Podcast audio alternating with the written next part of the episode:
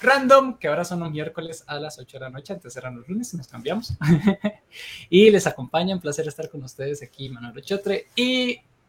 Gaby Soto, pura vida. Hola Gaby, ¿cómo estás?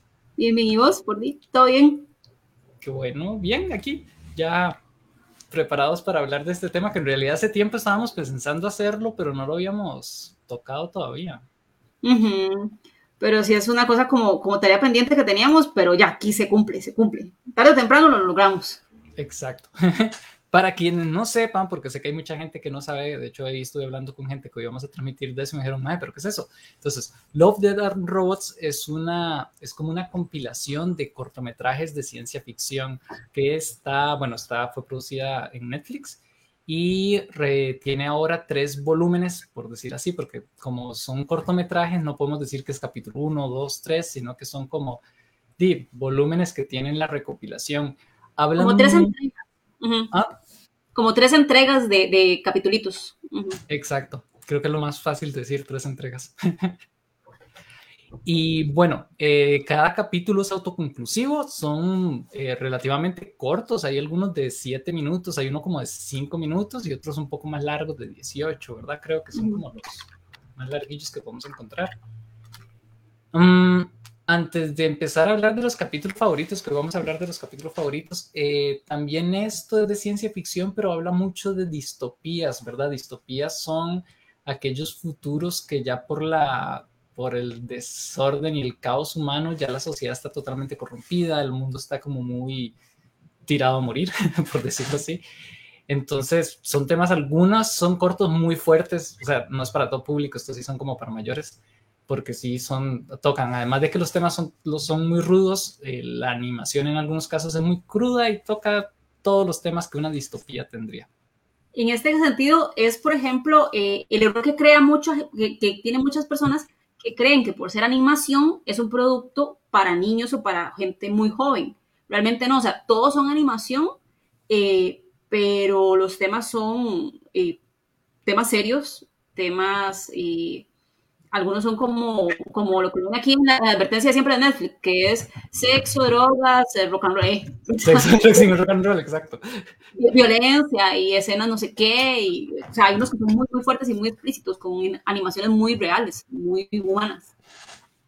Y muy viscerales, o sea, vemos Ajá, y muy violentas y todo, o sea, realmente es producto, creo que, no sé si está categorizado para mayores de 18 o qué, pero si no debería. Yo creo que debería, porque sí, o sea, sabemos que va a haber gente que la vea y probablemente yo, si hubiera tenido 15 años, lo hubiera visto, pero mm, debe ser, o sea, gente ya con, o sea, no cualquiera los puede ver eh, esta saga, bueno, como hablan ahí, habla de amor, robots y muerte. Eh, no hay mucho más que decir. Y hoy les vamos a hablar de las que más nos gustaron a nosotros, porque realmente hablar cada capítulo toca temas totalmente diferentes y son cosas que podríamos ampliar muchísimo. Eh, como dato interesante, por ejemplo, es, em, son, son tres entregas, como dijo Manu, pero por ejemplo, el, primer volumen, que fue en el 2019, fueron 18 capítulos de un solo tiro. O sea, y ellos sí lo hacen como cuando los liberan, los liberan todos juntos, para que usted pueda tirarse a hacer la maratón de una vez. Entonces, la primera entrega fue en el 2019 y fueron 18 capítulos. Y con eso todo el mundo le voló la jupa y todo el mundo se enamoró de Love, Death and Robots. Hicieron en el 2021 ocho capítulos y en el 2022, ahorita creo que fue como en mayo, en mayo eh, liberaron nueve capítulos más. Entonces, sí son bastantes, son... ¿Cómo es para sumar, Percy? Para sumar. 18. Em, 18 más 8 más 9, ajá. Son 35 cortometrajes muy, muy buenos que sí valen la pena tirárselos, no sé, un fin de semana. Sí, o dos, porque yo no los pude tirar todos. No, no, no, sí, en fin de semana se tira.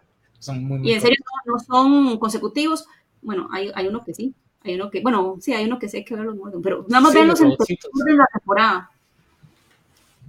No, y otra cosa que es como bastante importante de esto es que cada, cada cortometraje como tiene una dirección diferente, guionistas diferente, animaciones diferentes, por ejemplo, de repente vamos a ver animaciones en 3D hiperrealistas y después vamos a pasar a una animación con un 2D súper minimalista, luego vamos a pasar a stop, bueno, hay una que es como stop motion, no sé, ahí los, pero tiene muchos estilos, entonces gráficamente, si ustedes son personas que les gustan las artes visuales o que se dedican a esto o quieren dedicarse a esto, realmente vale la pena verlas solo para analizar la fotografía, la escena y la gran riqueza que tiene en la compilación. Además de la trama, ¿verdad? Obviamente, que cambia mucho.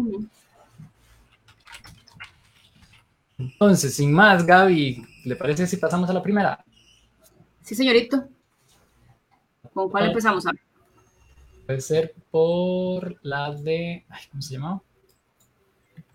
La que está aquí. ¡Tatán! ¡La mini muerte! Los mini muertos. Este se llama. Eh, para ver cómo se llama exactamente. La noche de los mini muertos. Creo que este es como de 4 o 5 minutos. Es súper corto. Es hermosísimo. Es. Aquí es. no sé si deberíamos hacer con spoilers de ahí sí, ¿verdad? Sí, sí, vamos a hacer varios spoilers porque Va con spoilers, porque de, son tan cortos que con solo que yo diga medianamente la trama ya, ya dije todo. Este, la, noche de los mini muertos está hecho con este efecto de cámara y de miniaturas. Todos, la advertencia de spoilers. está hecho con el efecto de, cámara de miniaturas.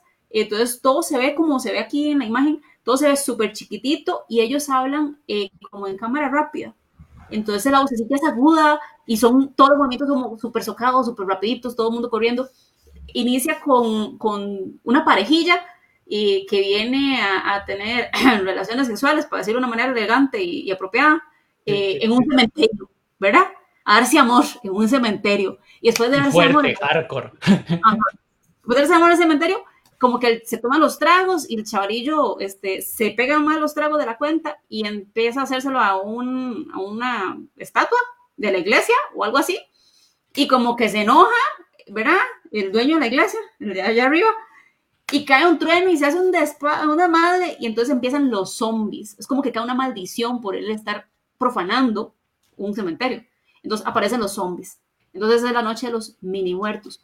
Lo interesante es cómo manejan a nivel de música toda la historia de, todo lo que nosotros conocemos, y sobre todas las tramas de todas las películas de zombies.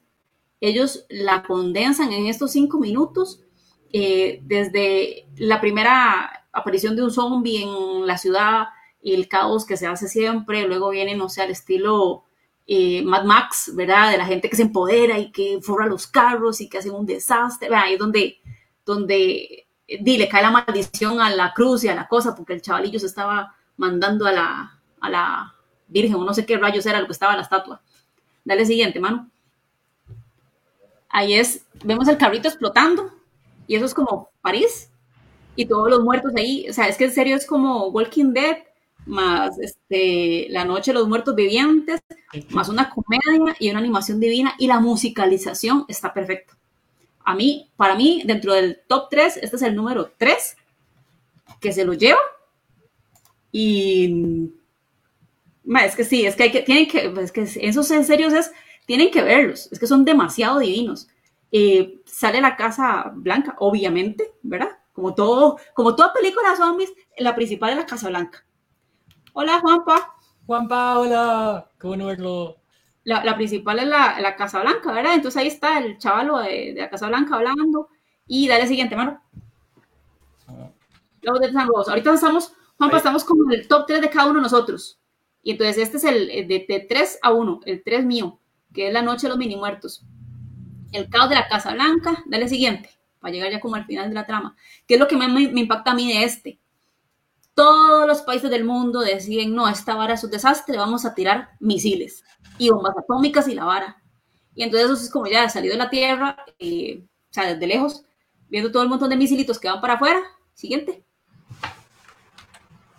Y vean todos los misiles. Y lo más impresionante es que la cámara se va alejando, alejando, alejando, alejando hasta el final de la galaxia. Y cuando explota, allá está, explotó. No somos nadie. Que dentro de, los pensamientos nihilistas positivos, dentro del pensamiento nihilista, eh, no somos nada, somos una pausa, un estornudo en el tiempo del universo. todo el caos que podemos ver de cerca no es nada. Y esto es como el gran final de, este, de esta entrega de, eh, de este capitulito, que por eso me fascina. Sí, no, y como dice usted, es muy gracioso verlo porque minimiza mucho todas esas tragedias que probablemente los, las, a veces nos, nos, inmiscuimos tanto en las tragedias que nos ahogamos en un paso de agua, por decirlo así.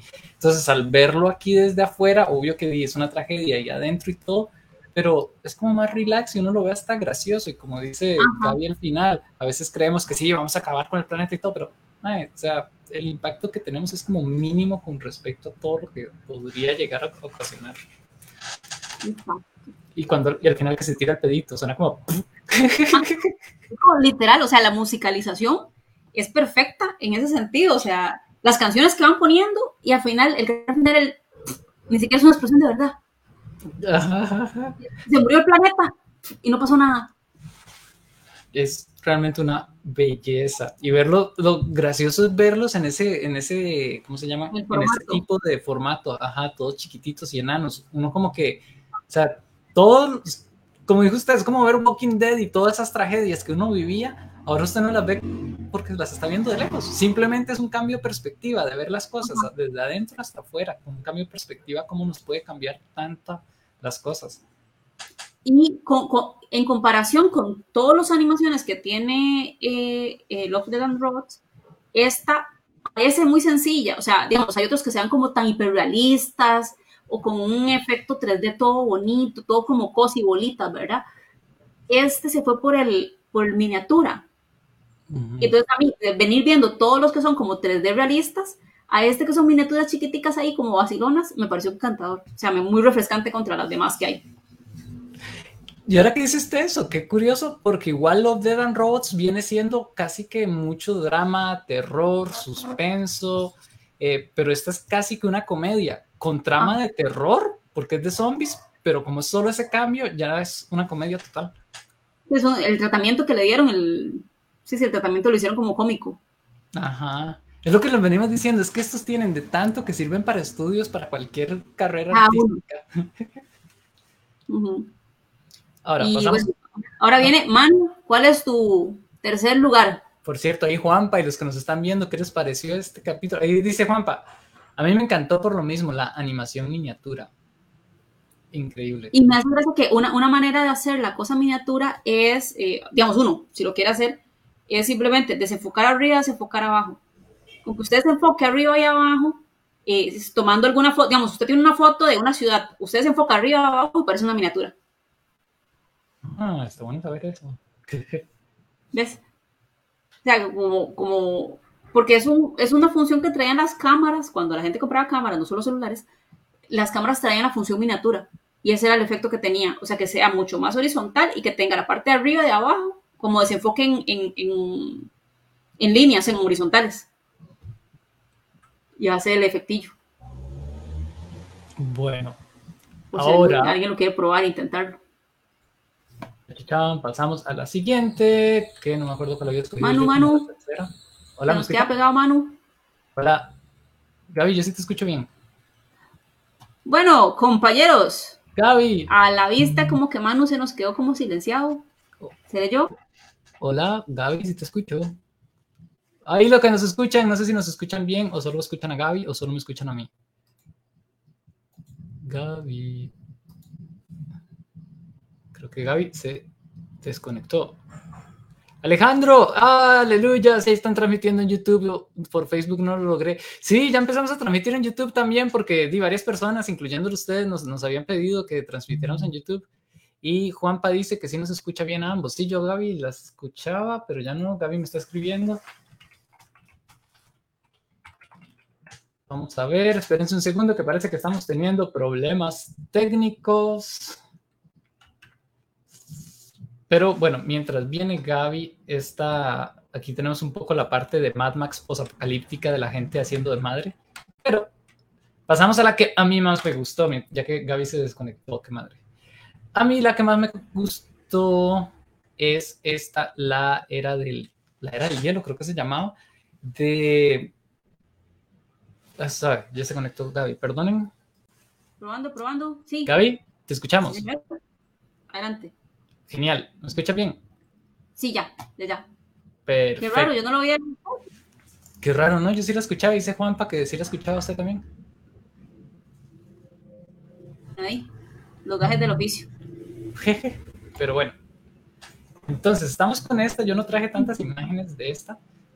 Que es la era del hielo. Esta fue la que más. A mí me encantó. De hecho, yo no sabía cuál poner de top 3, ponerla en 3, 2 o en uno tal vez no, pero sí que no sabía en cuál ponerla.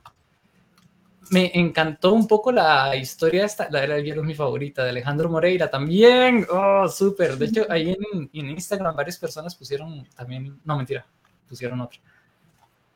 Eh, la era del hielo prácticamente trata en que esta pareja que se pasa a vivir a un día una nueva casa de alquiler encuentran un congelador y en el congelador están unas, igual, es en miniatura, que decir, en miniatura también, está una civilización en miniatura, pero están en la era hielo, literalmente. De hecho, ah, exactamente no es muy buena porque ahí están matando unos dinosaurios y hay un mamut congelado y ellos cada vez que abrían la puerta del congelador habían pasado, qué sé yo, mil años, dos mil años, iban evolucionando. Entonces de estar en la era del hielo primero, por eso se llama así, pasan a la edad de piedra, cobre, bronce, empiezan a a avanzar tecnológicamente hasta llegar ya a una época más, esta, esa a mí me encantó, una época más moderna, y voy que se me ponga lo de las imágenes, bueno, qué importa, eh, llegan hasta una escena, hasta una vida, a una, a una edad más moderna, y pasan al futurismo, o sea, al futuro, como dentro de, qué sé yo, 100, 200 años, y llegan a un apocalipsis científico, llegan a evolucionar tanto que ellos abren el refrigerador y hay naves y todo, y de repente hay una guerra, todo explota, ellos se ponen a llorar, la pareja que vivía ahí se entristece un montón y cuando abren, todo está muerto. Luego cierran, abren y están otra vez en la edad de hielo. Entonces, no sé, me pareció como muy fuerte eso de que primero ver cómo históricamente hemos vivido un montón de tragedias, hemos vivido un montón de cosas, hemos vivido civilizaciones, imperios, eh, guerras, pero también auge, también hemos visto cosas increíbles pasar, pero al final todo como que iba a ir saliendo, o sea, nosotros podemos seguir avanzando y aunque lleguemos a ese momento de devastación total, a haber como todo vuelve a surgir, todo vuelve a nacer, entonces no hay una devastación, una destrucción total nunca y verlo ahí fue como muy bonito, me pareció como una película, un corto, perdón, muy, muy esperanzador. Dice Fabri, me encanta Love, Dead and Robots. Sí, saludos. ¿Ya viste qué le parece esa? Esa es muy bonita y es, es como diferente porque es la única que creo que tiene live action, por decirlo así, o sea, tiene gente, de verdad interactuando con eh, la animación. Yo no sé, en este momento no me acuerdo si son como que le hicieron la vara del, escaneo de, gente y lo hicieron en animación, ¿verdad? O si realmente son actores, actores. ¿Vos te, vos acordás? Creo que ellos dos, la pareja, sí eran actores, actores. Y, y los usaron, tal cual, no al estilo Avatar. O sea, eh, bueno, eso es lo que creo, no, ahora que lo pienso, no vi cómo la realizaron, pero eh, se, veían como personas reales en un lugar real y ya los demás sí eran. Todo lo que estaba en la refri sí era, era animación. Ajá, dice Alejandro, oh, imagínense que Dios de vez en cuando abre la puerta solo para ver dónde vamos en la evolución, se asoma y se va. y luego ya se hace, uy, la pandemia, y vuelve a cerrar y se va. Sí, es como, ay, están por ahí. Me...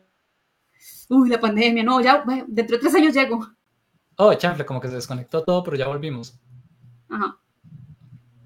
Dices, sí, y es que es curioso porque eran casi que testigos pasivos que por más que querían involucrarse, no podían involucrarse. O sea, me imagino qué difícil ah, ah, debió haber sido para ellos, pero di, muchas veces igual uno puede llegar a hacer esa, qué sé yo, ese, ¿cómo se llama? Ese, observador desapegado que le llaman, no como no hacer nada, sino intentar hacer las cosas, pero intentar hacer lo mejor que uno puede, pero permitir de vez en cuando cerrar el refrigerador y ir a nuestro espacio como de calma para poder llenarnos de nuevo, porque si nos involucramos mucho, pues terminamos matándonos todos. ¿Usted sabe cuando me iba? Yo sentí, yo viví ese sentimiento una vez que me topé un grupo de hormigas este, atacando un insecto. Y entonces uno agarra, la, digamos, yo, yo me quedé así, literalmente como 10 minutos viendo el bicho, ¿verdad? Y las hormigas trabajando con el bicho. Y es, eh, ¿le ayudo al bicho? Porque pobrecito. O no. O sea, por las hormigas necesitan comer.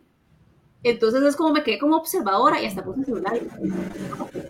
Ah, ya que, o sea, ya que no voy a incluir en National Geographic en vivo, mejor nada más como documento. Pero es, como feo el sentimiento de conflicto, supongo que será el de, los personajes del, del, corto. Es, no puedo interferir porque es su universo. Yo no puedo interferir entre la hormiga y el bicho, o sea, entre el grupo de hormigas y el bicho, porque es la naturaleza, ahí van. Pero es complicado. Sí, yo me acuerdo que también eh, una vez vi, había una mariposa en la calle, pero la mariposa estaba, y había caído en una tela de araña y no recamo.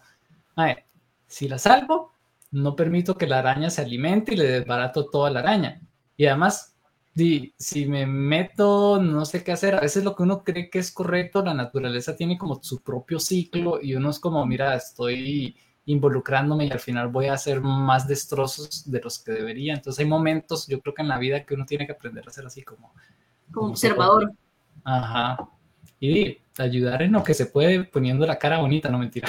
es que esa escena es demasiado buena, tienen que verla, pero esa escena están ellos dos comiendo y como para ellos eso es una eternidad, se quedan viendo los rostros y empiezan a, a divagar y a debatir de qué podrían ser esos rostros que están viendo ahí.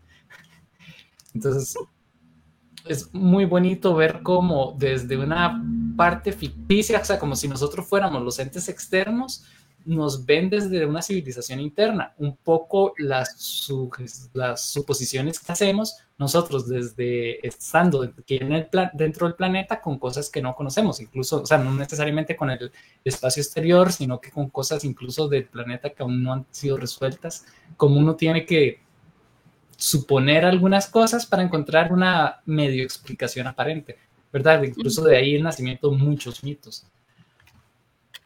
Correcto.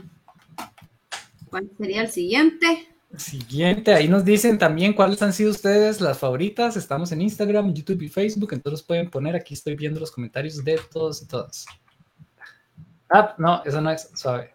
Ah, pero va a ser eso. Aquí está. Esta. Ahora sí, estamos.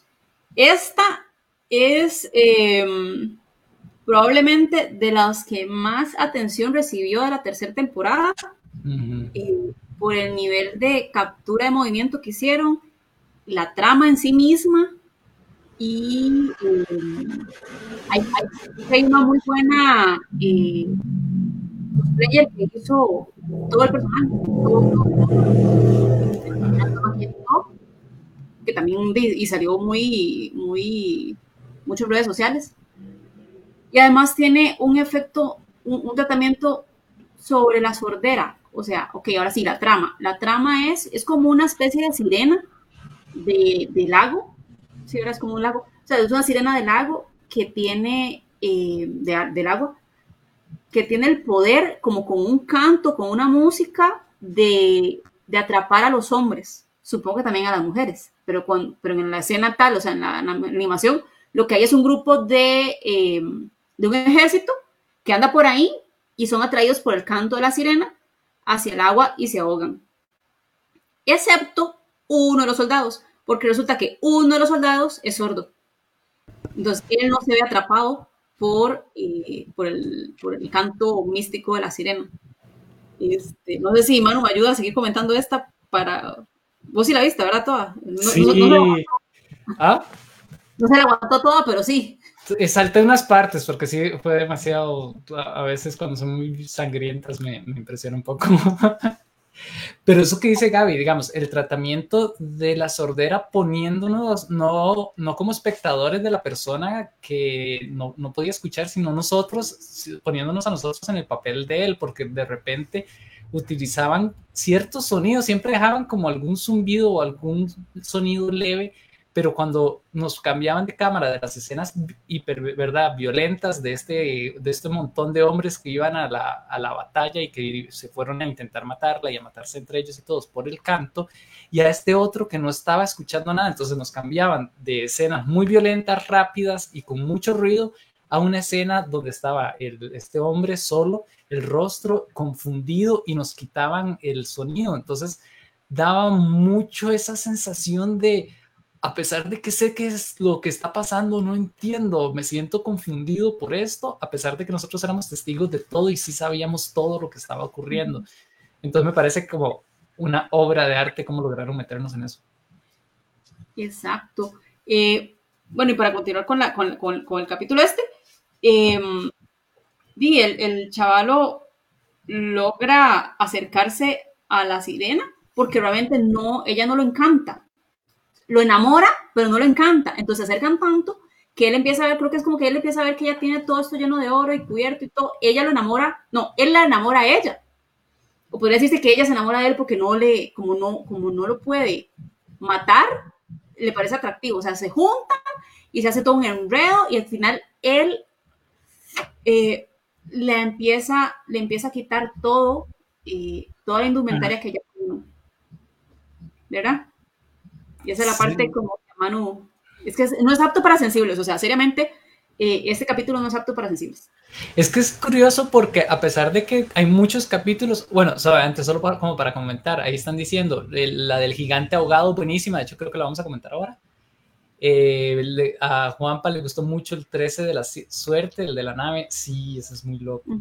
Y para este episodio, el de la sirena, no estoy seguro, eh, de cuánto porcentaje de animación y de live action al mismo tiempo hay. Estoy dudando que sea 100% animación. Mira, no sabría decirle. Yo creo que todo es animación con captura de movimiento. Todo. O sea, todo el danza de ella. Es captura de animación con. Eh, captura de movimiento, pura animación. Ya me dieron ganas de verla otra vez, dice Juanpa. y la de. Eh, dicen que la primera de la tercera, la del cangrejo, es muy bueno. Uy, sí, de hecho, ahora podríamos, si nos da tiempo, comentar un poquito de esa también. ¿Cuál del cangrejo? Ay, la del viaje de la suerte, que era un cangrejo gigante, cangrejo entre comillas, que tenían un monstruo en un barco pirata. Ah, sí, sí, sí. Esa tiene, una lección muy, muy fuerte sobre la humanidad. Sí, totalmente. Uy, me acabo de dar cuenta que no he pasado pantalla, perdón. Mientras ven, aquí vemos la escena de los hombres, es totalmente animada, los, o sea, los hombres, la sirena está muy animada, aquí es donde ella, se... enamora porque él realmente no puede ser derrotado a punta canción. Hola Silvia. Eh, Silvia, hola. Ay, no, ese es el spoiler, espérense. Ahí estamos con spoilers, ¿verdad? Por si acaso. Ah, están Jejeje. bueno, entonces sí, ellos se enamoran y empieza, eh, él la agarra a ella y la empieza a zafar toda la indumentaria que tiene, pero realmente es que no es como ropa, ropa, son como, como decir las escamas, de una sirena. Todos los, toda la joyería, todo el oro y todas las collares y todo están pegados a ella. Entonces, cuando él se los va zafando y va todo el desastre, ahora sí, siguiente. Lo que me... Ah, bueno, no, no, espera, espera, espera. Ah, mi chiquita. ¿Eh? Ella queda mal. Ella queda mal, mal, mal. Y en fin, este, este es un capítulo fuerte, esa es una parte romántica. Eh, sí, igual aquí me parece, digamos, me impresionó mucho porque ella lo empieza, eh, digamos, aquí siento que ella tampoco es como del todo tan inocente porque muchas veces nos presentan que sí, o sea, son, eh, ¿cómo se llama esto? como que hay una parte mala y otra buena, porque cuando ella lo empieza a besar, di, los labios de ella son escamas y estas escamas al ser de oro lo empiezan a romper y ella casi que lo empieza a violar porque él se ve que se intenta quitar de sus besos porque le está despedazando y se empieza a cortar un montón. Sin embargo, siento que tiene como algo de, de, crítica entre la diferencia entre el amor y la pasión, posesividad, ¿verdad? Que en este caso la representaría el hombre, de dejarse todo a ella. Bri, hola Bri, Bri Vargas, dice hola Gaby. Hola, Bri. Eh, Alejandro, el de alta hierba me parece genial, pero lo uso la técnica de falso stop motion, se ve demasiado. El de alta hierba. ¿Ese es el del tren? El del tren. Sí, ese yo lo tenía entre mis menciones, pero no lo puse. Ese a mí me gustó, eh, pero no lo vi recientemente, eh, lo vi cuando sacaron, pero no me, no me capturó tanto, creo que al final no me pareció como, como, como mi estilo. O sea, como que me hizo falta, como que me vendieron como que iba a ser súper de terror y la cosa, y al final es como que no. Entonces eso como que me hueva. Sí, Brino, llegaste tan tarde. Son todavía, nos queda media hora y todavía vamos a hablar de más capítulos. eh, dice Juanpa que el director dijo que esa relación era representación de una relación tóxica. ¿Ves? Sí, exacto, porque digamos, primero ella llega, se enamora de él solo porque no lo puede vencer, el Mae la deja sin nada, pero ella era súper violenta, casi que lo estaba, lo, lo obligaba a todo. Él tenía curiosidad de verla a ella pero de verdad no la podía tocar porque con solo en una que le, que le agarró la mano se le, empezó, se le clavaron en la parte de abajo de la armadura, que las armaduras son más suaves, ¿verdad? El guante más suave que, la parte de arriba, se le dejaron incrustadas las partes, las escamas de ellas que eran de oro. Y la parte donde yo tuve que adelantar, además del descamento, fue en la parte de los besos y donde ella empezó a intentar tener algo con él físico fuerte porque, ¡ah, me dolió! se le despedazó todo aquí solo por estar besándolo. Entonces, muy, muy cool. Dice Viri, les cuento que quiero hacer cosplay de ella. ¡Ay! sé que me va a salir caro. Si lo hace de oro, le va a salir más caro. No mentira. Eh. Pero es que amé demasiado el diseño y quisiera hacerlo con dúo con alguien para hacer una buena performance con el baile de ellos. ¡Ay, qué bueno sería! Está, está difícil. Pero para usted no, está difícil conseguir a alguien que se ponga del MAE. Sí, porque el MAE también tiene que medio. Bueno, el MAE no bailaba tanto, el MAE se movía más que lo que bailaba, es ella la que baila más. Sí, sí, sí, pero está bueno. No, y ese capítulo gráficamente, la fotografía y los colores y todo es súper increíble. Pero bueno, pasamos al siguiente si nadie tiene nada más que decir de este. Y el siguiente, ay, aquí está otra de ella. Es que yo también había buscado unas que me encantaron. Vean, aquí está el traje, ya que Virit quiere hacer el cosplay para que vean un poco por qué dice que va a ser caro conseguir todas las cadenas y todo. Y eh, esta. Ah, no, esta de Gaby, ¿verdad? Gaby, esta es la. Ok, Sería... no la tengo. La siguiente mía. No, espérense, perdón, esas no las tengo en orden. Ah, me faltó el orden de esta. Aquí está. Bueno, o dejamos esta para último, mejor, porque es como la mejor silla. Sí, sí, voy a dejar esta para lo último. Quiero hablar de esta mejor. Es que, como les digo, a mí me cuesta hacer top 3 y sobre todo de estas cosas porque incluso que había muchos, di, muchas tramas diferentes. Entonces teníamos ficción, teníamos fantasía, como esta que acabamos de ver de una sirena y unos caballeros medievales, y teníamos terror. Entonces, esta para mí en terror me encantó, es la que se llama Más allá de la grieta. En Instagram también hubo varios que lo comentaron. Esta técnicamente, eh, bueno, antes de, dice Silvia que a Gaby se le debería bien el traje. sí, pero vea, a diferencia de Bri, no soy tan comprometida con esas cosas de maquillaje, porque yo también dije, ah, qué chido hacerlo, y yo dije, no, no, no, no, no, no, no, me quedo con nosotros. Sí, es que todo el rostro. Hay que escoger batallas. Y yo esa, batalla dije, no, no, mejor que se la haga abrir. no se hace briese y se hace usted el caballero y así las dos salen. Hmm. Interesante propuesta.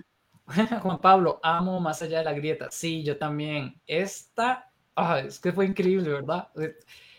Em, a ver, ¿cómo? Va a tener como pequeños spoilers. Voy a tratar de no spoilearla gigantemente por si alguien no la ha visto, porque esta vale verla es de unos chavalos que van a una nave, están en invernación criogénica y se tienen que ir de galaxia en galaxia. Ya pueden ir a, velocidad luz y todo, pero eh, cada viaje dura un montón de años, por eso tienen que ir en hibernación. Cuando él se despierta, porque habían llegado a su destino, se da cuenta que su tripulación todavía sigue durmiendo y él se encuentra en un hotel, todo que hace todo y en el hotel, ¿verdad? Él empieza a ver las cosas, qué es lo que está pasando y todo, se encuentra a su exnovia, que no era tan exnovia, ¿verdad? Porque como que todavía tenían la llama, como que se separaron nada más por, por, y porque sí, porque no podían estar juntos por el tiempo y por el espacio y todo es por literalmente el espacio. Y empieza a seducirse, a un jugueteo y todas estas cosas y de repente algo no está bien y, eh, ah, bueno, y ella le explica que se equivocaron unos cuantos años de distancia, que quedaron a unos meses luz de distancia de su base, entonces él trata de arreglar todo, pero poco a poco se da cuenta que tal vez no está a meses luz, sino a miles, bueno, cientos de años luz de donde tenía que llegar, a miles de millones de millones de años de donde tenía que estar, y tal vez ella no es su ex. Entonces empieza una vara porque además el, la, bueno, ya es mega spoiler, la criatura que está como tratando de que se mantenga sereno y todo con esta visualización de su ex y todo, no siento que fuera mala, siento que lo estaba haciendo como, mira, este Mae llegó aquí y di, voy a mantenerlo con sus sueños mientras se muere. Sí, sí, sí, es como, como un Dios benevolente, digamos, o sea, en ese sentido es, soy todopoderoso porque puedo manipular la realidad, etcétera, etcétera, etcétera, sé sus sentimientos más internos y se los voy a cumplir, porque por si no hay nada más que hacer. Sí, exacto, como te vas a morir y, en una tienen como un pequeño diálogo que él entra en choco cuando se da cuenta que no está ahí, sino que está en una cosa como esta, toda terrible, que una vez más es fea, nos causa choque para nosotros y la criatura también es aún más fea, no, no quise poner muchas imágenes para no spoilear mucho esta porque tiene, pero eh, la criatura es como, mira, di, sorry, eh, ya han venido varias naves, no sé por qué llegan aquí eh, di, yo puedo como alimentarme o no sé qué de los sueños, pero a la vez quiero darte un sueño para que estés aquí y darte tus deseos. Ojalá que no seas tan triste lo poquito que te queda de vida o lo mucho que te queda de vida aquí en un infierno, si no te diera es eso. un paraíso temporal. Ajá.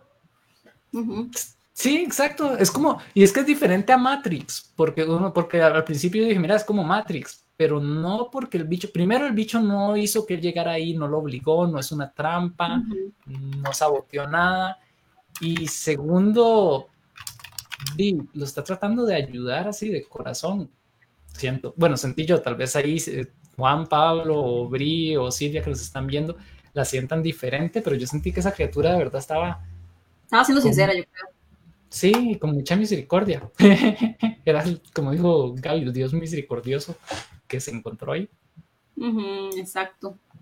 Entonces, ¿por qué, qué, quería tocar con esto también? El tipo de terror, porque, ok, es terrorífico ver que está ahí con la criatura que está, ¿verdad? Que van a, verla más, que lo que él creía que era su amante y que él está plenamente enamorado y su tripulación dormida, pues era una mentira. eso es muy terrorífico, el hecho de vivir en una mentira.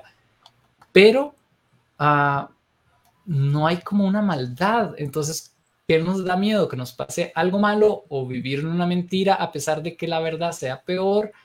Ponen como muchos dilemas que, que es como, ¿qué preferirías? ¿Que el bicho no te esté mintiendo y que te quedes ahí? ¿O vivir con el bicho? Es como muy loco el concepto de mentira y verdad y de terror y monstruo que ponen aquí, muy, muy diferente. Exacto. Dice, hola, yo creo que se cayó Facebook. Ah, chanfle. Ah, bueno, si nos están viendo en Instagram o si nos estaban viendo. Estamos en YouTube. sí, sí, sí, YouTube. Ah, Juan Pablo volvió a, volvió a YouTube. Ay, qué dicha. Ay, qué mal que se cayó Facebook. Pero bueno, qué dicha que está en YouTube. Bienvenido de nuevo. Juan Pablo, ¿qué le pareció a usted esta de, más allá de la, de, la, de, la, de la, grieta, ya que estábamos hablándola? Con razón no respondía. Eh. De hecho, me pasé a YouTube. Sí, sí, qué raro voy a ver qué pudo haber sido, puede ser Facebook, porque en los demás lugares sí está funcionando. Este, eh, bueno, igual a la gente que está conectada, cuéntenos cuál fue la que más les gustó de los capítulos hasta el bueno, los que hemos comentado y los que ya han visto. Y cuáles son los capítulos favoritos. Dice Juanpa, es de, ajá, más allá de la Greta, simplemente fue increíble. Correcto. Sí. Lo que estábamos hablando dice Silvia, me pasó, me pasó igual. Ok, sí, como que es Facebook. Ah, Facebook. En eso estaba metido un poco con audiolibros de Lovecraft. ¡Oh! Sí, ahora que menciona Lovecraft, hay otras que por cuestión de tiempo creo que no las vamos a poder mencionar. Bueno, por lo menos las voy a mencionar un poquito si nos da tiempo ahora al final porque tiene mucho, hay varias que tienen mucho de terror cósmico y mucha referencia mitológica Lovecraftiana que la utilizan de una manera increíble. Igual este, el sentido del terror cósmico Lovecraftiano es volverse en la locura, no tanto porque algo malo te esté pasando, sino por lo desconocido, por lo que no tiene explicación, por lo que hay más allá de la grieta. ¿eh? Entonces, creo que ellos utilizaron el terror cósmico, ellos, una que se llama La Visita y la de La Noche de Pesca, que ahora esas son las que vamos a mencionar al final, utilizan el terror cósmico de una manera así bellísima, que no sé, me encantó. Entonces, también un juego de rol del espacio, entonces fue como, ¿qué estoy viendo? Juanpa, rol del, rol del espacio, ¿dónde? Qué chía. Exactamente. Ok. Y esa también tiene una animación muy realista y varias escenas sexuales muy realistas. La verdad que sí, muy buenas. y por eso yo creo, ahora estaba revisando y yo creo que todos son, bueno, no todos. Supongo que por capítulo le ponen eh, la restricción de edad, pero hay unos que se dicen mayores de 18, de una sola vez en, la advertencia que sale arriba en Netflix. Sí, ese capítulo debería ser mayor de, 18. Ah, de 18. De 18. Porque sí es muy De 25, dijo la santa. ¿Ah? Dijo la mamá. O sea, de 25 años, mayor de 25, no me den esa cosa. Sí, mayores de 25. Sí, pero el rol del espacio es un sistema de juego que se llama Starfinder. Puedo contarte luego. Sí, Juanpa, qué chiva. Sí, hay unas que vieras que sí son lindas para chiquitos, pero como, bueno, no chiquitos, pero para, qué sé yo, de 13 años, pero es como una, que es la de las ballenas, yo creo. Es como una de todos los volúmenes de todas las 30. Sí. Porque hay otras, en serio, no se engañen por el tipo de animación. Eh, la que se llama, ¿cómo era que se llamaba? La de, la de Hitler. Las la realidades alternativas, que es un app. Ah, es un app. Eh, la presentación es así, es como, le presentamos el alternativas. Gaby, de, se está conectando un poco el internet. Creo que estamos teniendo problemas. Ahí estoy. ¿Aló? ¿Aló? Ahí estamos, progresando. Ah, sí, está, hay una que se llama em, Realidades Alternativas y lo que hacen es presentar como si fuera un app donde usted escoge un evento histórico y simplemente va cambiando eh, como, como multiverso, casi, casi, casi. Entonces cómo hubiera sido eh, la, humanidad si Hitler hubiera muerto en el día uno, o si le hubiera pasado X o Y cosa. Es muy interesante. Sí. Vamos a ver qué se me hizo Manu. Manu sigue aquí. Alguien que me dé señales de vida, que si seguimos todos conectados o soy solo yo. No sé, aquí, aquí Juan Pablo está. Probando, probando. ¿Me escucha Gaby? En el chat. Aló, aló. Gaby, si te escuchamos. Veo, veo mensajes. Gaby, Gaby, Gaby. Ay, ¿por qué no me ven los mensajes? Bueno, continuamos. Eh, vamos a hacer una pausa comercial mientras recuperamos la cosa. Ah, Gaby. Qué raro que estará pasando con el internet. Hoy. ¿Será el de Gaby? Porque yo sí escucho bien a Gaby. Probando, Juan Pablo, acá los escucho.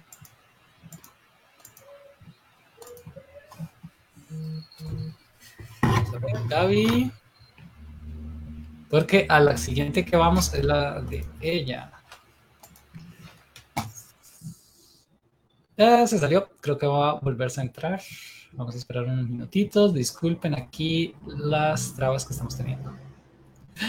Pero vean, gente, si no han visto estas realmente algunas que tal vez, digamos, si son personas muy sensibles, digamos, a mí me cuesta algunas veces las cosas así muy sangrientas como vieron, yo tuve que adelantar la parte de Jibaro, la de la sirena, pero, pero, ¿cómo se llama esto?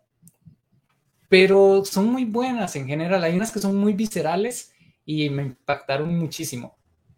Hay otras de terror que son muy psicológicas, como estábamos hablando también con Juan Pablo, que son muy Lovecraftianas, que hablan más del terror, a, la, a cosas de lo desconocido, a la locura, a cosas como Mm, qué sé yo, criaturas que tal vez no son como creímos que iban a ser. Por ejemplo, en la visita vemos un Santa Claus que no es como creíamos, lo cual causa mucho terror, pero es un ser bueno y noble. Entonces nos meten en terrores que usted dice, mira, le tengo miedo a esto porque es diferente, porque es feo o porque no sé qué es o porque no sé qué va a pasar, pero en realidad no es algo dañino, no es algo malo. A ver, creo que Gaby sí se fue. Mientras tanto, voy a comentarles entonces mientras viene ella de la siguiente. Sí, seguimos con esa misma pari. 103 episodios y contando. Madre, qué bueno que sigan tanto. Uh, la siguiente que a mí me gustó mucho, bueno, esta se la voy a dejar a Gaby que las comente, es la de eh, ventajas evolutivas, donde está la siguiente, un momento. Perdonen. Ah, creo que ya yo ya dije las tres mías. Ah, no, la última, que a mí me encantaron, fueron esta, la de los tres robots, no sé si ustedes la vieron. Estas me parecen... Hola, ¿cuál es el tema? Hey, hola, estamos hablando de Love, Dead and Robots. Ah, estamos hablando de nuestra serie favorita, de nuestros capítulos favoritos, porque Love, Dead and Robots no hablaron, ¿cómo es? Son series autoconclusivas, son capítulos autoconclusivos y cortos de ciencia ficción. En YouTube se escucha y se ven muy bien. Sí, vieras que aquí yo lo tengo en Instagram y sí nos estamos viendo bien. Es Gaby la que parece que se desconectó. Eh, voy a escribirle a ver si ya puede volver a conectarse. Solo que en este momento CL estamos teniendo un poco de problemas técnicos, pero bueno, mientras la recuperamos, vengo a estos que, ah, increíbles, el mayor concepto de, no sé si se puede decir distopía, porque esto ya es algo en que la humanidad se extinguió totalmente, entonces va más allá de una distopía, generalmente las distopías son cuando, ¿cómo se llama? cuando hay una civilización todavía basada en las cosas trágicas, aquí hay una civilización de robots, literalmente son tres robots eh, que son turistas. Me encanta el concepto de tres robots turistas visitando zonas arqueológicas humanas y narrando cómo fue el fin del mundo y cómo fue que la, la humanidad se extinguió. Me parece que esta serie, ¿en cuál plataforma? Eh, estamos en la plataforma, esta, la serie la dan en la plataforma de Netflix. Nosotros estamos transmitiendo en Facebook, YouTube o Instagram. Nos puede ver en cualquiera. No sé si la pregunta es alguna de esas. Pero en Netflix es donde están estas y son geniales. Y fue producida por Netflix y por diferentes directores y directoras, guionistas y todo. Vamos a ver, perdón un segundo, que Gaby me está escribiendo. Estábamos con una compañera que es Gaby.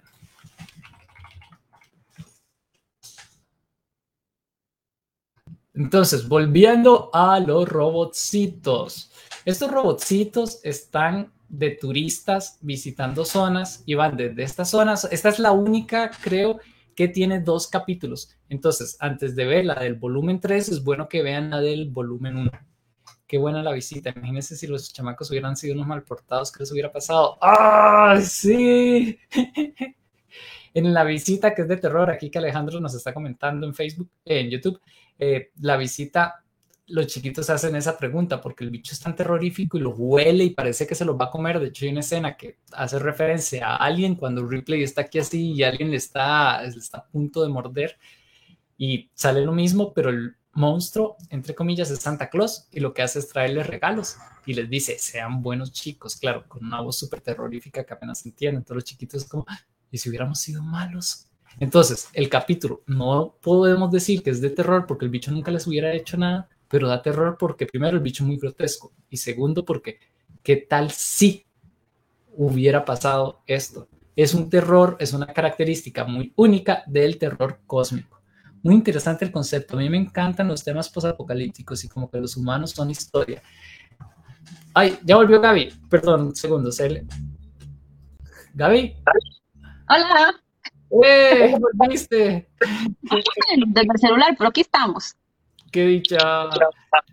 Estaba hablando de los tres robots mientras volvías porque no sabía si ibas a volver. Ah, no, tranqui, tranqui. Aquí, aquí, se hace la fuercita, se, se, se, logra, se logra más o menos. Me parece, me parece. Me parece. Entonces, no sé si estamos comentando los tres robots o pasamos a la Dale, dale con los tres robots. Ah, ok. Entonces, esto es un poco lo que está diciendo CL Campos en, Instagram por ahí son nuestra civilización es historia. Aquí la humanidad es historia, pero literalmente es historia. Ya no quedan humanos y los robots andan eh, por las zonas, simplemente replanteando las cosas. Algo que sí hay, y no les va a hacer mucho spoiler, solo que sepan, son gatos. y hay gatos. Entonces, al final de, de esta, del primer capítulo de, los robots, es increíble, se da cuenta de los gatos, la evolución y todo, muy graciosa. Pero las personalidades de estos robots, porque uno creo que era la evolución del Xbox, digamos, el blanco, el que está en el centro. El otro era la evolución de, de niño, de un robot que cuidaba de carajillas, y el triángulo, no me acuerdo cuál era. Entonces todos tienen personalidades muy únicas que realmente nos hacen, nos dan mucha gracia nos van a hacer reír mucho, mucho. Dice, fijo es el FBI que echa mano a la conexión que no quiere que discutamos esto y descubramos sus verdades. Así es, ¿Saben qué es estupidez? Que me doy cuenta que, que, desde el celular solo se puede conectar uno desde eh, Chrome. Y yo no tenía actualizado la app de Chrome. Y en, el, en la compu no tengo Chrome, solo Firefox. Entonces fue algo que me dio error de Firefox. Ay, sí. Campos, va para YouTube. Mejor vaya. Sí, sí, en YouTube, en Rincón Random, ahí nos puede ver. Ay, Gaby, qué raro. O sea, lo obliga a usar Chrome. Ajá, pero lo raro es que siempre he usado eh, eh, Firefox y esta vez no le dio, o sea, se salió y no, me, no le dejó la gana. ¿No le dio la gana? ¿No la gana? Bueno, sigamos. Sigamos. Entonces, todos son eh, ¿Sigo avanzando en esta?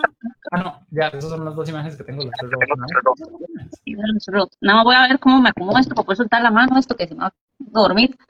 A ver si ahí, ahí también se ve. Carlos, ya llegó a YouTube. Qué dicha, sí, en YouTube se ve mejor.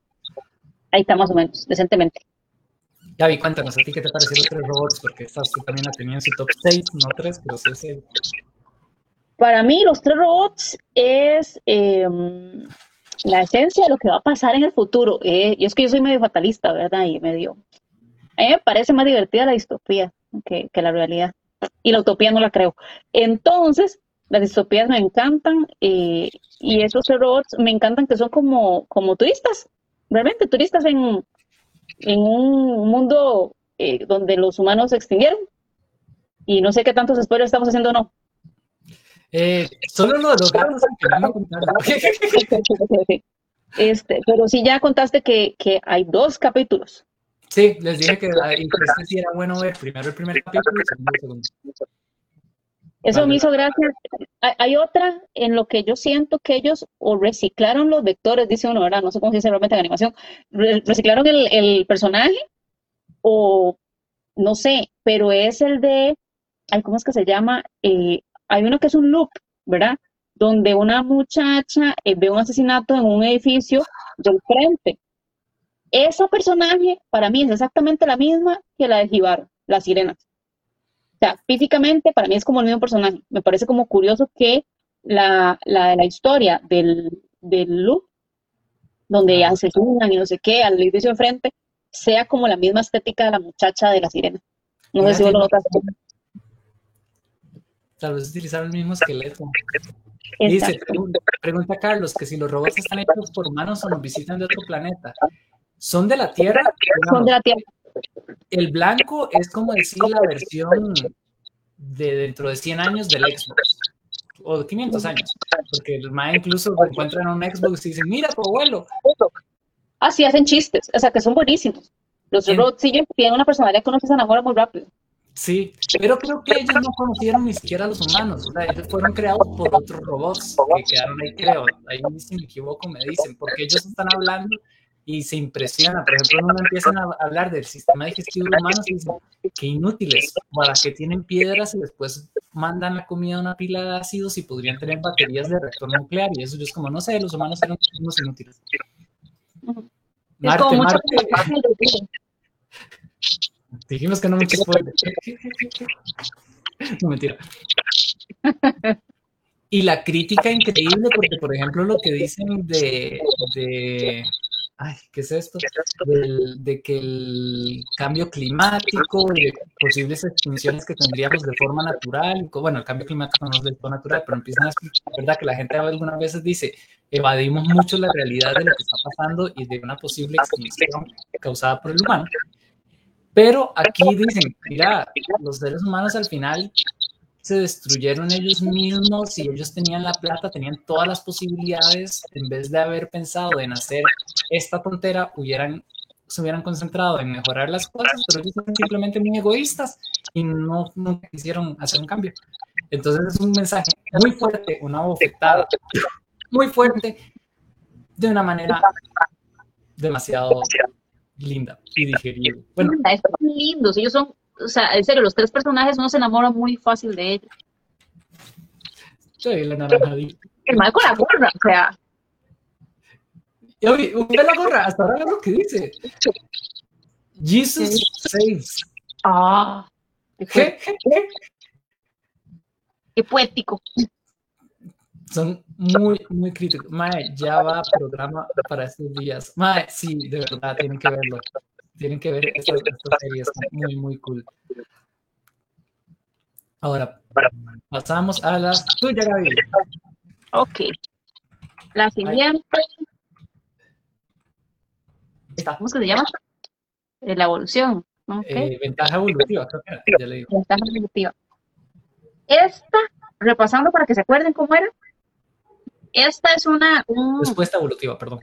Respuesta evolutiva. Esta es una, un universo, por decirlo así, un universo donde es la Tierra, pero es donde llegamos a un punto de la evolución donde a través de algunas cosas que se inyectan, digamos que vitaminas o algo así, no sé qué rayo, se, se inyectan periódicamente, el ser humano ya no envejece entonces tienen el privilegio de ser técnicamente eternos. Hay gente que tiene 350 años, 450 años, pero el precio a pagar por la eterna juventud es la no reproducción de la raza humana. Porque si todos podemos vivir para siempre, no podemos seguir procreando otros seres vivos, ¿verdad? Porque para evitar la sobrepoblación. Entonces, en esta realidad, eh, están prohibidos los niños, está prohibido reproducirse, porque ya estamos en una época mucho más evolucionada donde todos somos eternos. Eh, entonces, hay un policía, o sea, hay como una policía, o sea, un, cuerpo de policías que se dedican a eh, deshacerse de, de, estos padres, la gente que decide reproducirse eh, voluntariamente, es, es, como, son como el enemigo, son como el enemigo público número uno. O sea, si usted quiso tener un hijo, es un problema. Entonces, hay un grupo de policías que se dedican a buscar a la gente que se reprodujo, a matar a los bebés y a los niños porque no deberían existir y encarcelar a los adultos que se reprodujeron. Por ahí va la cosa.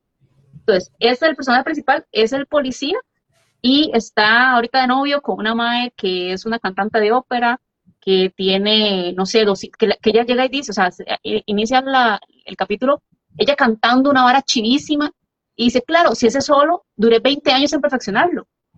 Y uno, ahí es donde uno le hace como, ¿what? 20 años perfeccionando un solo, sí, claro, si ella lleva 420 años viva. Entonces usted puede a ese nivel de perfeccionar una profesión. El, policía ha matado muchos niños y llega a tener un conflicto. Ahora sí ya, yo creo que puede avanzar. Y entonces dentro de las investigaciones existen este tipo como de, de jugueterías vintage, o sea, de reliquias, como si fueran reliquias. Cualquier juguete es una reliquia. Eh, entonces él se va a la, a la juguetería de reliquias para ver quién va a comprar juguetes, porque quién, si usted no es un coleccionista de plata, ¿quién va a querer un juguete, verdad? Y entonces ve a una señora como muy humilde que compra un juguete y se va como escondida, él la persigue y resulta que sí, es una pista para descubrir que la señora eh, vive en una casa muy abandonada y tiene una hija. Entonces, para mí lo más fuerte de todo este capítulo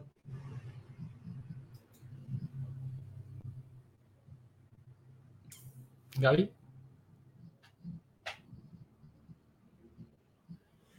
Mm, Gaby.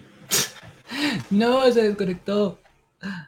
Mientras tanto, Carlos dice, ¿por qué me estaba perdiendo? Ah, ya, ya volvió Gaby. Ahí estoy, estoy. Ah, este, dale siguiente. Los legos son un delito, seguro. Fijo, ¿Ves? Entonces ahí él llega y entra y ve a la mamá con la chiquita y tienen una conversación muy fuerte en esa mesa.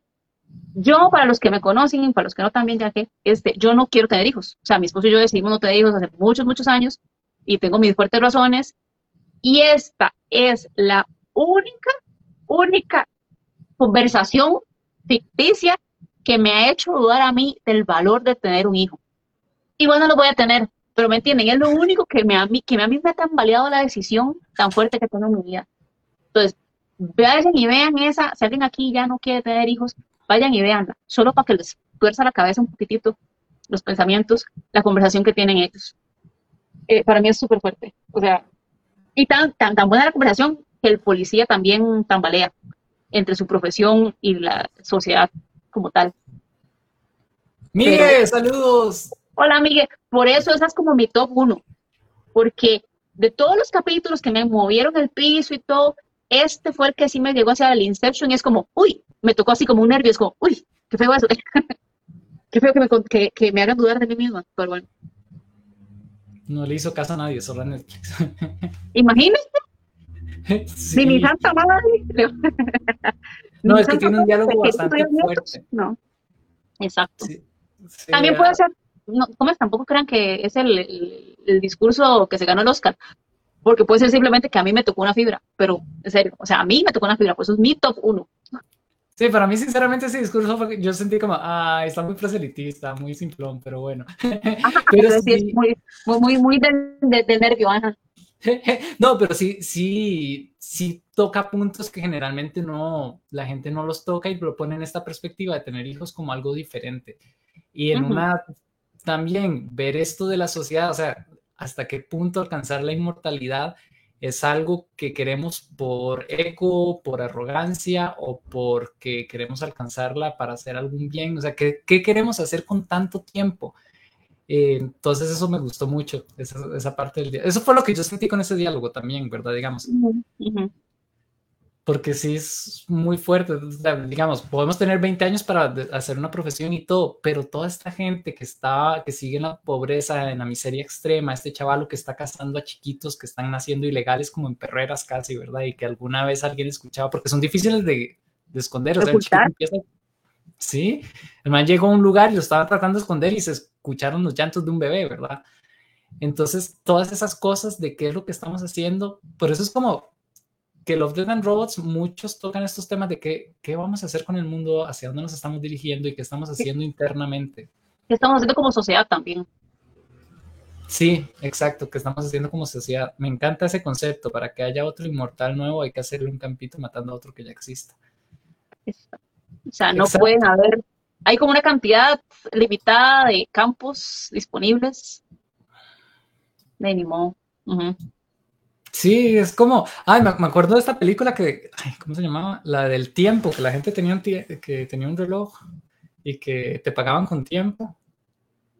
Ah, sí me suena, sí me suena, ay, sí, yo sí la vi. Y que tenían bueno, que, ¿era una película una, o una serie o una, una animación? Película.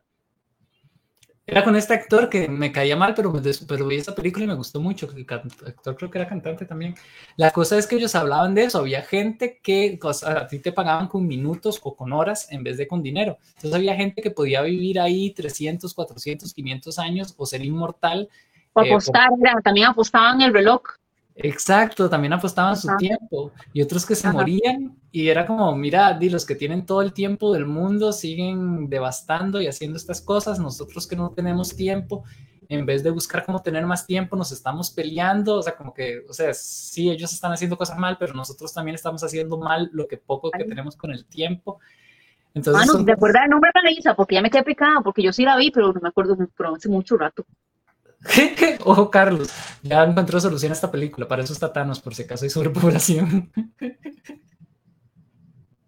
Vamos a lleno de inmortales. No va a estar lleno de inmortales porque vamos a llegar a un punto donde la gente se aburre, se vuelve loca de ser inmortal y Jesús. No me hagas caso, no me hagas caso, no me hagas caso.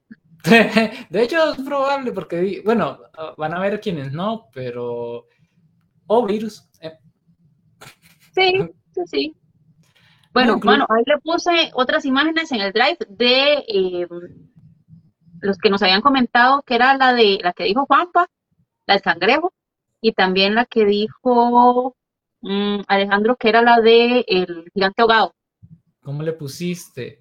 Están en, como uno, la están arriba arriba. Ah, aquí está. No, espérese, el gigante ahogado. Uy, sí, tenemos que hablar del gigante ahogado, ahora que lo dice. Y mal viaje. Denme un segundo solo para descargarlas y ponerlas aquí. Ah, chample. Igual, si ustedes tienen otra favorita que tuvieran, no lo pueden decir. Y Carlos nos pregunta... El precio del mañana. Aquí está, Tavo dice que se llama El precio del mañana de Justin Timberlake. Con okay. Justin Timberlake. Perfecto, esa la busco. Sí, el precio del mañana. Gracias. Llevamos un rato pensando y no había visto. Se me olvida a veces ver el Instagram, perdón. Eh, Carlos pregunta que si queda grabado. Sí, esto queda grabado, queda disponible en YouTube y Facebook, pero no creo. Pero porque se cayó, pero eh, YouTube va a quedar disponible. Igual pueden vernos ahí en YouTube, tenemos otros podcasts realizados anteriormente. Y de menos un segundo, ya están las imágenes compartiendo, ocultar transmisión.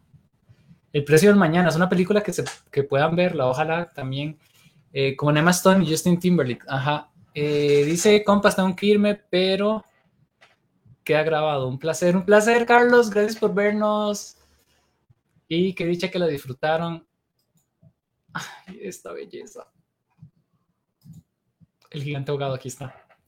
El gigante ahogado es, es muy buena. Para mí representa la decadencia humana, como muchas de las animaciones que trae este, Love, the Dan Rose. Pero la decadencia humana, em, para la gente que no la ha visto, el, gigante ahogado es como, como si cuando, cuando una ballena eh, encalla en la playa y todo el mundo llega a ver la vara sensacionalista de, uy, el bicho gigante, no sé qué, pero en este caso es un humano gigante. Eh, y tiene un estilo como muy de documental, de una persona narrando, un científico que lo invitan a investigar este cuerpo gigante que está tirado en la playa. Primero creen, cuando les llegan los primeros chismes, dicen, no, no, es como puro chisme de, amarillista. Y cuando ven más testimonios de que si hay un gigante en la playa, va un grupo de científicos y a él le toca mantener el reportaje, o sea, todos los días ir, eh, documentar qué está pasando, cómo se va degenerando por el contacto con el agua. Y no sé hasta dónde contar para que no sea spoiler, para dejarla ahí. Sí, tal vez dejarla ahí, la, la, trama que ellos la sigan viendo. esa es muy buena. Pero eso que usted dice, la degeneración humana, o sea, igual el, el irrespeto increíble al principio están como, oh, sí, como que tal vez más que respetar, ¿verdad? Porque hay un silencio solemne, la gente no se acerca, no hay tanto un respeto, lo que hay, hay un miedo, yo creo que es como que hay un miedo y hasta que se dan cuenta de que realmente este objeto gigante no va a responderles de vuelta, se convierte en irrespetos. Sí, es como muy característico del humano. Es como, mira, si yo aquí tengo poder de hacer lo que quiero, voy a respetarlo y voy a hacer lo que me dé la gana. Punto. No pensamos qué consecuencias ha tenido, si vivo, si no. Eh, incluso este ser que está muerto, digo, uno por, ve un cadáver siempre va a haber como cierto respeto, aunque sea de, de un gigante. Y es muy lindo. Me recordó mucho a Gulliver. Exacto, sí, sí, hacen, hacen la relación también. Es como si Gulliver llegara. Y ponemos la otra.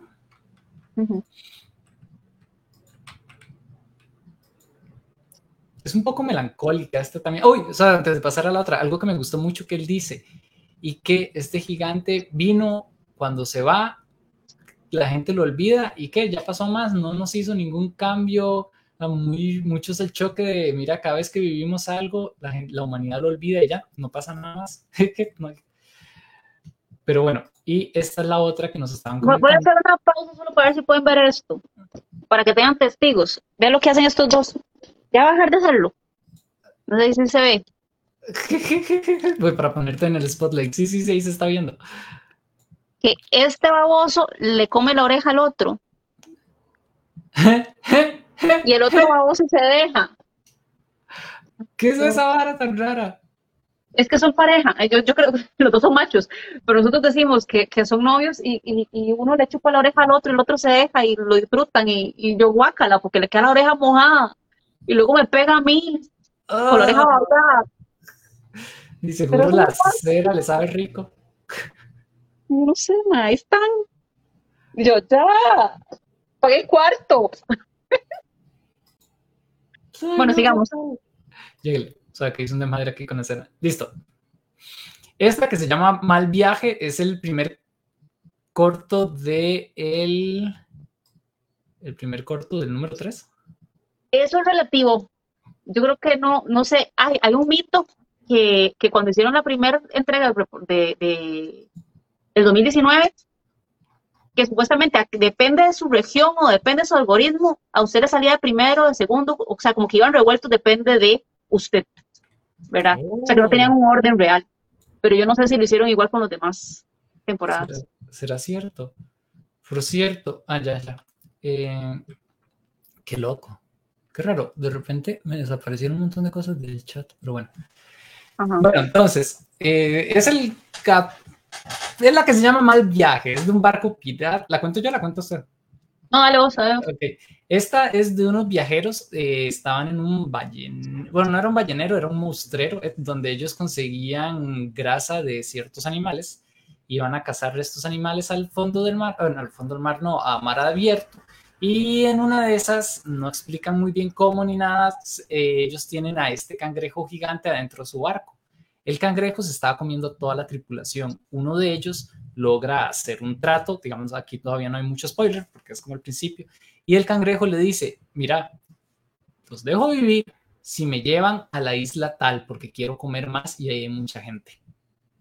Entonces, ellos están en el dilema de, y él hace unas cosas, hace una votación y decide eh, con el poder que logró conseguir, porque logró conseguir un arma y, que, y tener al cangrejo de aliado prácticamente, se hace el medio capitán de la tripulación y decide que, bueno, deciden y una, hacen unas votaciones y todo, que lo van a llevar a la isla. Entonces, es todo el dilema de cómo él se va comportando, cómo las personas, no creo que más bien deciden que no iban a ir a la isla y él se enoja, algo así, o, era al revés. Es que la cosa es que eran, no sé, por decir, ocho personas en la tripulación y estaba dividida la idea, o si iban a, la isla más cercana a dejar al cangrejo y convencerlo para que el cangrejo devorara a la gente que vivía en esa isla, o acallado, sin decir al cangrejo, nos vamos a la isla que está más lejos, donde no hay nadie, y vamos a abandonar al cangrejo ahí. ¿Verdad? Sí, ellos terminaban muriendo, obviamente. Ajá, ellos morían. Eh, entonces, como que el capitán, bueno, que había tomado el dominio del barco, dijo, bueno, votemos los de la tripulación, quiénes quieren sacrificar a toda la población de esa isla o quiénes quieren autosacrificarse para salvar a la población de la isla. Y la votación revela la decadencia humana. Ajá. Técnicamente, y el proceso de este, de cómo él toma el liderazgo y cómo empiezan a haber complots y cómo la gente se empieza a poder apoderar de un miedo a algo superior, ¿verdad? Que sería este algo superior, sería el cangrejo. Eh, los, cómo los llega a degradar mucho a, todas las personas en general y cómo cuando hay alguien con valores puede... el visto raro, ajá, el, que se ve como el bicho raro. Sí, incluso es como el que al final te van a odiar y eres el bicho raro. Es que no sé cómo decirlo sin spoilers, no quiero hacer muchos spoilers en esto. Pero es genial porque vemos el proceso de decadencia humana grande, una vez más, lo que hemos hablado del egoísmo que se habló en la de los tres robots, que dicen, hey, los humanos pudieron haber hecho tantas cosas, pero eran muy egoístas, de incluso en los zombies, ¿verdad? La degradación, la del gigante, en, todas en todos los Dead and Robots, vemos mucho esto de la degradación humana a raíz del egoísmo y cómo con el miedo se desata todo lo que tienen, porque tal vez eso no hubiera pasado, pero ellos seguían siendo egoístas, o sea, porque el que es egoísta es egoísta cuando hay una situación de miedo y cuando no, y el que tiene valores, en este caso, que no vamos a decir quién ni cómo, y es valiente, va a tener valores aunque tenga que enfrentar esas mismas situaciones. Entonces las situaciones no te definen, sino cómo llevas es una a cabo cuestión ética personal. Sí, o sea, Love, Death and Robots está demasiado volada para mí. Bueno, eh, vamos cerrando por ahora. Y bueno, yo voy a decirles, aparte de todos los que tienen que ver, que son todos, todos, todos los capítulos, les dejo el título de uno para que se piquen y lo vean, que es El yogur que conquistó el mundo. El título más random que hay. y es súper buena. Es, es rápida y es buena. O sea, igual, evidencia la situación. Pero el yogur, o sea, son como situaciones absurdas, súper cómicas, súper buenas, con un mensaje. Entonces, el yogur que conquistó el mundo, también veanla.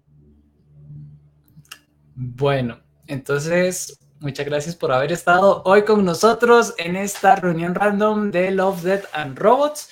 Recuerden que nos pueden seguir en nuestras redes sociales. Tenemos Facebook, Instagram, YouTube.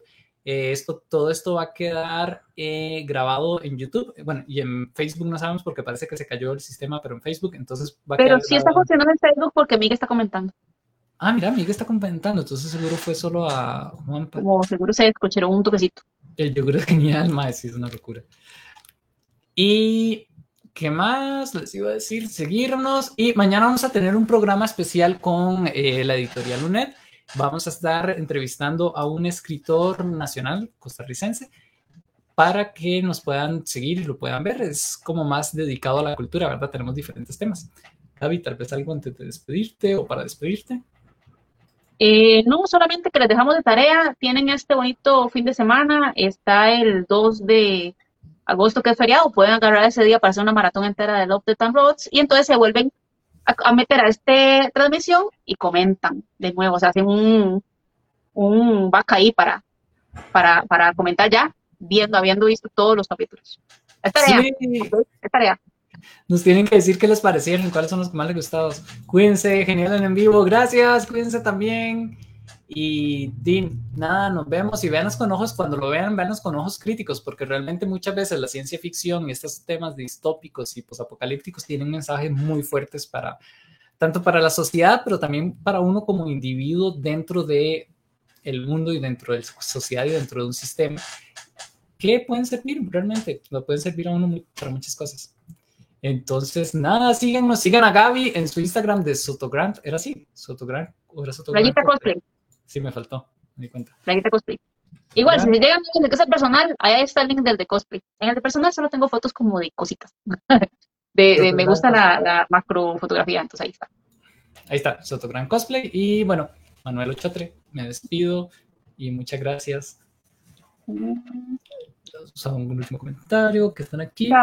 Por cierto, Gaby, en animación 3D sería reciclar la topología del personaje en vez de vectores. Ah, muchas gracias por hacernos más cultos cada día. Todos desaprendemos algo nuevo. Genial. Entonces que tengan una noche muy topológica. Eh, pues, bueno, muchas gracias.